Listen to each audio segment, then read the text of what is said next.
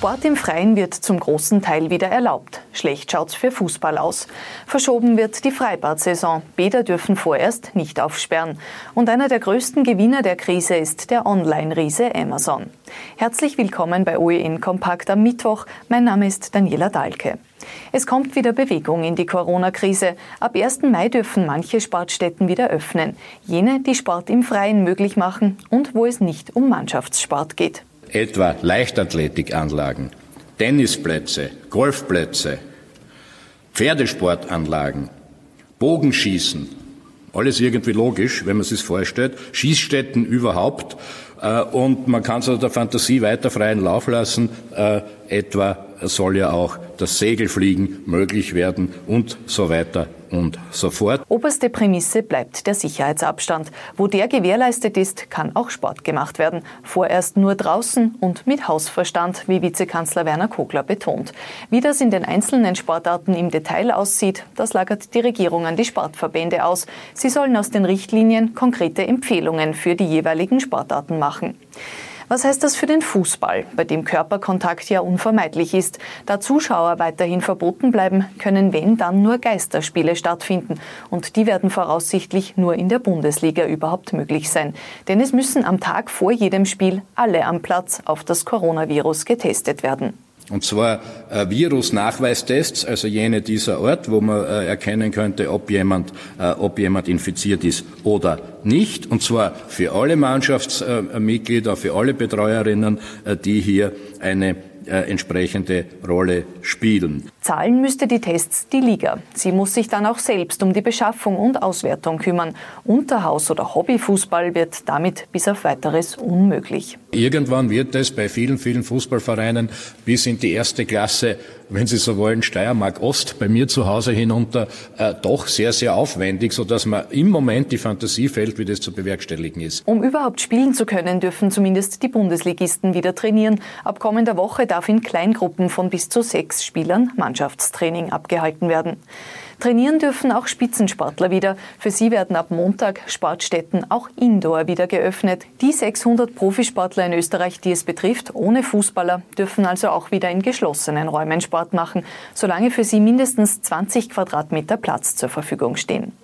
Keine Hoffnung macht der Sportminister den Österreichern heute auf eine frühe Freibad-Saison. Das äh, äh, muss ich leider äh, festhalten, dass das mit 1. Mai mit Sicherheit nicht äh, erlaubt werden wird.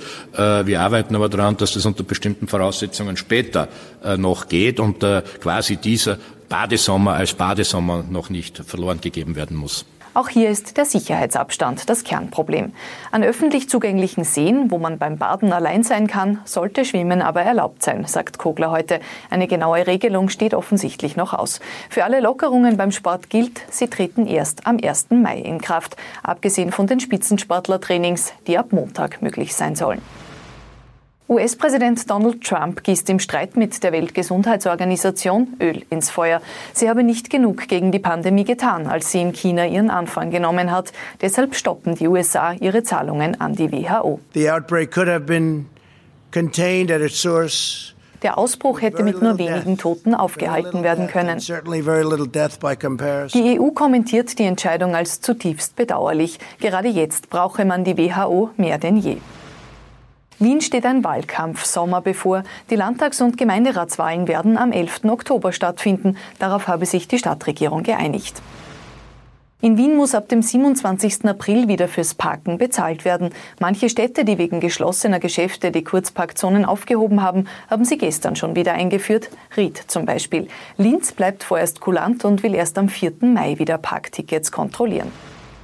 Linz hat derzeit andere Probleme. An der neuen Donaubrücke kann jetzt doch nicht wie geplant weitergearbeitet werden. Die dringend gebrauchten Montagearbeiter aus Tschechien und der Slowakei durften nicht einreisen. Sie hatten kein Covid-19-Attest. Das muss jetzt erst besorgt werden. Linz hofft, dass die Baustelle dann kommenden Montag wieder starten kann. Ein Landwirt aus dem Bezirk Linz-Land soll seine ukrainischen Erntehelfer aus Angst vor dem Coronavirus eingesperrt haben. Er soll das Arbeiterhaus in der Nacht abgeschlossen haben, damit die Helfer sich nicht mit anderen treffen und das Virus einschleppen können. Die Staatsanwaltschaft ermittelt wegen möglicher Freiheitsentziehung. Darauf stehen drei Jahre Haft. Kein Schnee und schwere Sturmschäden. Es war gerade für kleine Skigebiete wie die Forsteralm im Bezirk Steierland kein leichter Winter. Die Forsteralm ist wegen des warmen Winters jetzt pleite. Wenn möglich soll es mit einem Sanierungsverfahren nächsten Winter weitergehen, hoffen die Betreiber. Heute vor einem Jahr sind die Bilder um die Welt gegangen. Die berühmte Kathedrale von Notre Dame in Paris ist in Flammen aufgegangen. Ein Jahr später wird von einem elektrischen Defekt oder einer nicht ausgedrückten Zigarette als Brandursache ausgegangen.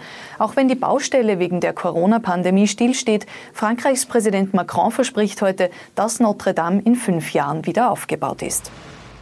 Und die Corona-Krise macht den reichsten Mann der Welt noch reicher. Amazon-Chef Jeff Bezos hat seit Jahresbeginn 24 Milliarden Euro an Vermögen zusätzlich angehäuft, zeigt eine Bloomberg-Schätzung.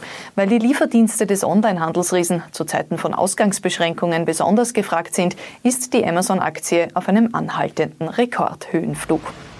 Soweit die wichtigsten Meldungen vom Tag. Wir haben morgen wieder aktuelle Informationen kompakt für Sie zusammengefasst. Bis morgen.